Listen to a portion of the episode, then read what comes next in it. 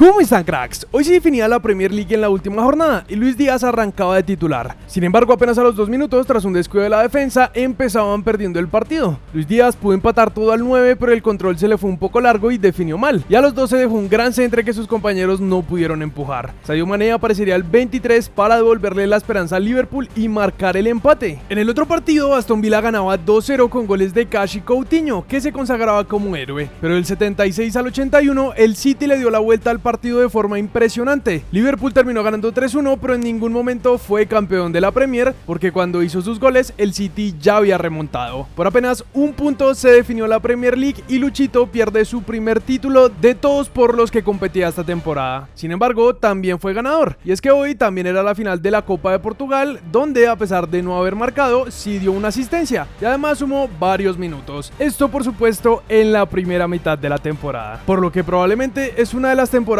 más exitosas en la carrera de un jugador. Sobre todo si logra conseguir la Champions en la final del próximo sábado. Felicitaciones a Luchito que independientemente de que se le haya escapado la Premier, jugó un partido impresionante. Y por supuesto también a Mateus Uribe que aunque perdió algo de protagonismo hacia el final de temporada por la lesión que sufrió, es una de las piezas claves de Concienzado y el Porto.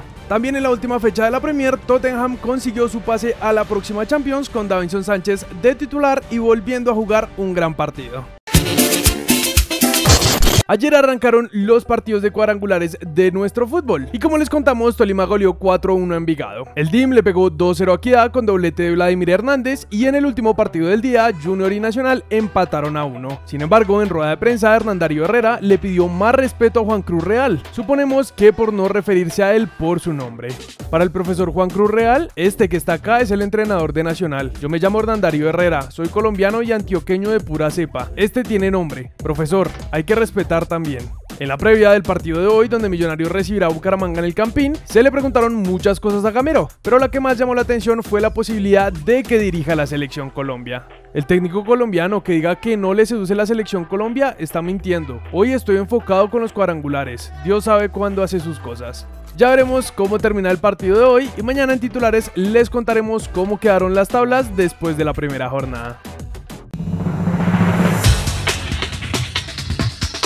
Es un técnico uruguayo con experiencia y muy disciplinado. Esperemos que su disciplina y profesionalismo nos sirva para corregir todas las fallas que se ven en el equipo, dijo Eduardo Méndez sobre el nuevo entrenador de Santa Fe.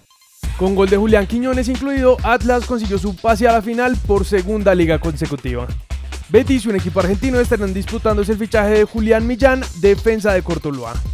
Hoy se jugarán las semifinales de la Liga Femenina. Pereira se enfrentará a América y el Cali recibirá a Santa Fe. Eso es todo por hoy, cracks. Recuerden suscribirse y activar las notificaciones.